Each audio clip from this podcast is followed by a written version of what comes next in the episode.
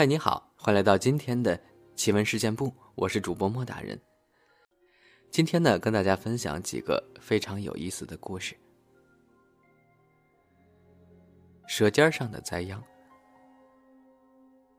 今天呢，来分享两个戕害动物、自食恶果的小故事。第一个故事由楼主老友缅怀被禁号的大号提供的素材。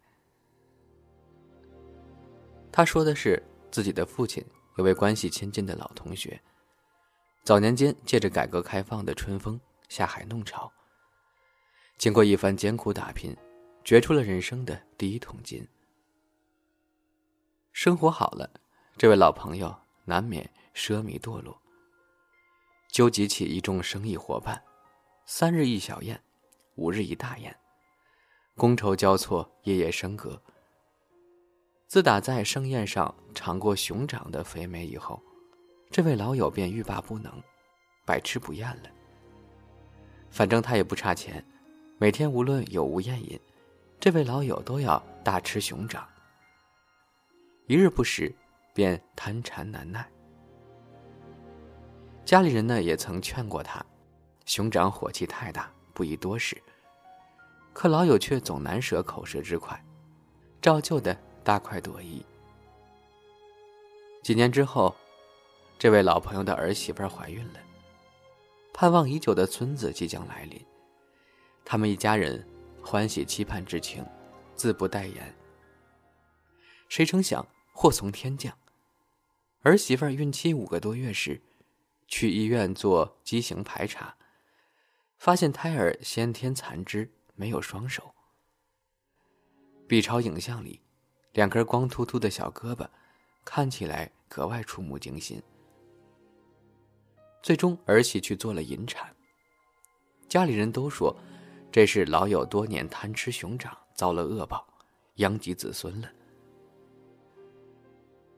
另一个类似的故事，说的是我爸以前单位的一名同事。网友讲述的故事，让我一下子想起了这桩陈年往事。大概是在九五年左右吧。我爸随同单位去深圳出差，洽谈业务。到达的当晚，对方公司设宴，略表地主之谊。其中有一道硬菜，正是当时曾经风靡一时的鲜蒸猴脑。为表款待的隆重与诚意，深圳公司邀请我爸一行几人，亲自挑选使用的猴子。那些猴子。全都被关在一个大铁笼子里，原本或躺或卧，很颓靡的各自待着。一见厨师领着客人靠近笼子，群猴立时全体扎卧，尖声嘶叫着，合力将一只相对羸弱的猴子推出了笼外。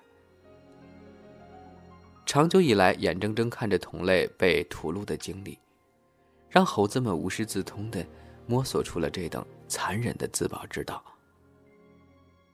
我爸和另外三个同事全都心生不忍，建议别吃这道菜了。唯独一个同事觉得大老远来一趟广州，不吃点新鲜玩意儿多不上算呀，执意非要吃猴脑不可。那只被推出铁笼的猴子，全然放弃了抵抗和挣扎，任由厨师将它拉进包间。置于一个中间有洞的大圆桌下，猴身仍在桌子底下的笼中，只有头顶可以从洞里露出桌面。待红油煮沸后，厨师趁猴子不备，用一个小铁锤骤然的锤击猴头，将猴子头盖骨生生敲出一个洞来。随即以沸腾的热油浇入猴子脑袋。整个过程伴随着猴子奋力挣扎、撕心裂肺的惨叫声。我爸他们几个没见过世面的北方佬，皆被吓得闭目屏息，不胜惶恐。叫嚣着要吃猴脑的那名同事，倒是观赏的兴致勃勃，最后还用小勺挖着吃了大半个猴脑。我爸说，当年那一行人里。就只有他一个人吃得津津有味儿。几年以后，正是这位吃了猴脑的同事生了恶性肿瘤，进行了好几次开颅手术，依然遏制不住疯长的肿瘤。在临终前，他脑部的肿瘤转移到眼球，将右边的眼珠整个顶出了眼眶，溃烂流脓，恐怖至极。与我爸同去医院探望的女同事，看到那情景，当场就吓哭了。当年一起岭南之行的几人看到那个同事如今的惨状，不约而同的都认为，是当年他执意贪吃活猴脑，终被那只猴子的嗔恨怨念所反噬了，让他脑子出了问题，痛不欲生。食色性也，人世艰难。要想吃口好的，本无可厚非，但如若打着满口腹之欲的幌子，残害虐杀无辜动物，以求取扭曲的快感，那么你加诸彼身的所有痛苦，终有一天会还施己身，连本带利，只多不少。还有一个故事是听我一个朋友说的。就是他前不久随单位一起接受爱国主义教育时的亲身经历。说起来，朋友他们单位也是奇葩，别人搞不忘初心的爱国教育，都是去井冈山呀、古田什么的，偏他们领导别出心裁，大笔一挥去重庆参观渣滓洞。还别说，朋友他们一行人。在至今依旧阴森恐怖的渣滓洞遗址中，经过一番参观、讲座、实地体验的深刻教育，还是唏嘘感慨，深有触动的。我朋友从重庆回来，声情并茂的对我说：“那个时代的信仰的力量，可以说是无坚不摧、战无不胜的。渣滓洞里的烈士们，眼瞧着自己为之流血牺牲。”不懈奋斗的新中国终于诞生了，却还是难逃国民党反动派的毒手，被残杀在了黎明前最黑暗的夜色中。那天参观完渣滓洞，已然是华灯初上的薄暮时分。朋友领导庄严提议，为缅怀先烈、继承遗志、不忘初心、砥砺前行，全体员工一起去吃一顿。重庆老火锅，向烈士们致敬。这个提议自然是没人反对的。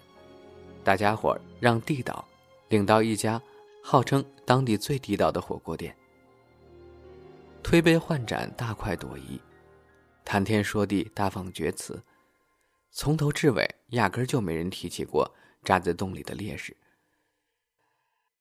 众人兴尽而返时，已经将近午夜十二点钟了。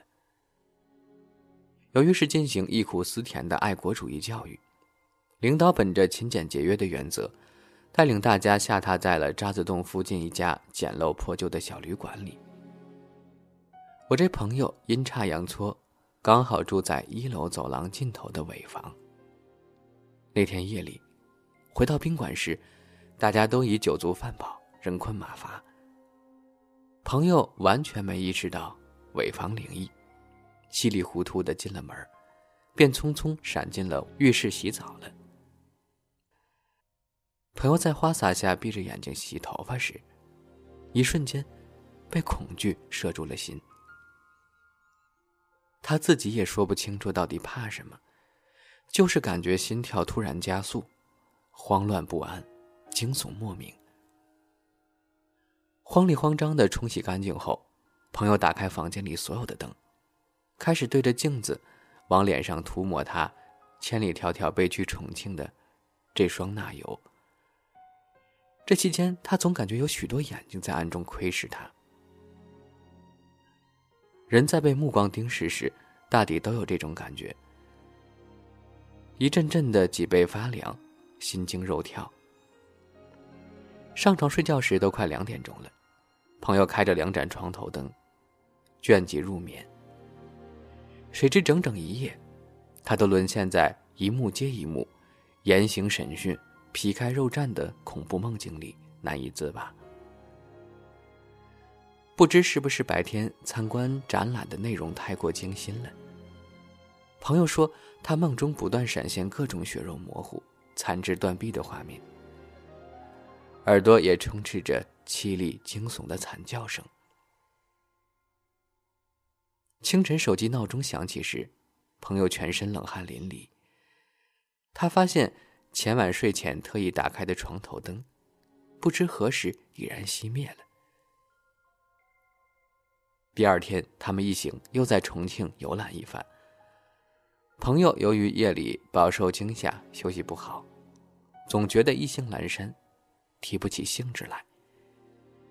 一想到还要独自在那间诡异莫名的宾馆尾房里再睡一晚，他就心生恐惧，不知所措。第二天晚上临睡前，我朋友灵机一动。把自己随身携带以备学习之用的党章摆在了床头柜上。他心想，既然国旗国徽可以辟邪，党章也应该同理可证，具有相同的功效。磨磨蹭蹭，又到了十二点多，我朋友玩着玩着手机，在迷糊中睡着了。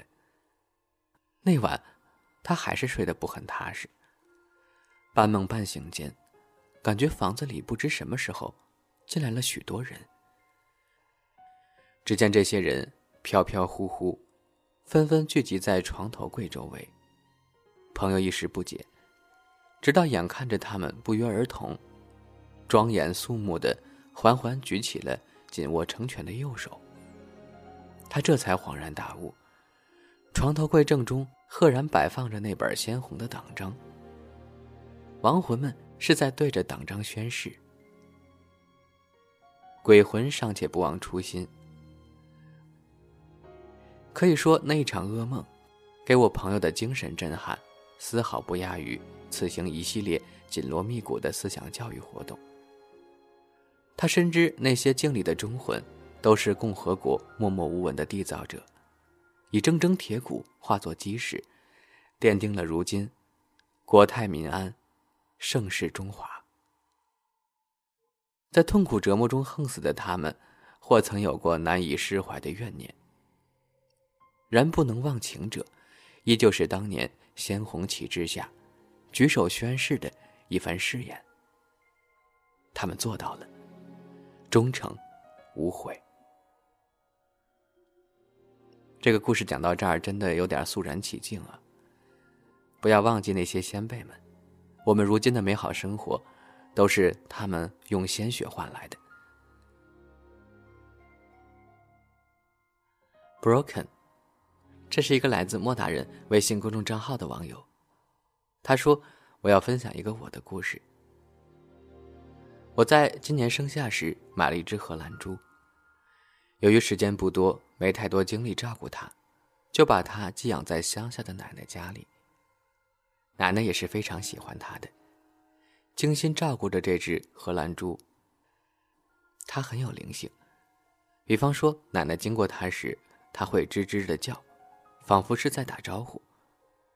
也只有奶奶经过时，它才会叫，其他人走过，它不会这样。